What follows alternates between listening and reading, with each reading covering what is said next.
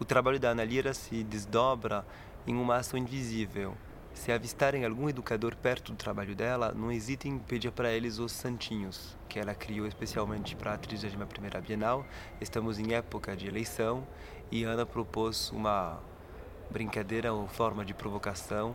Vão lá, perguntam e depois tomam suas decisões.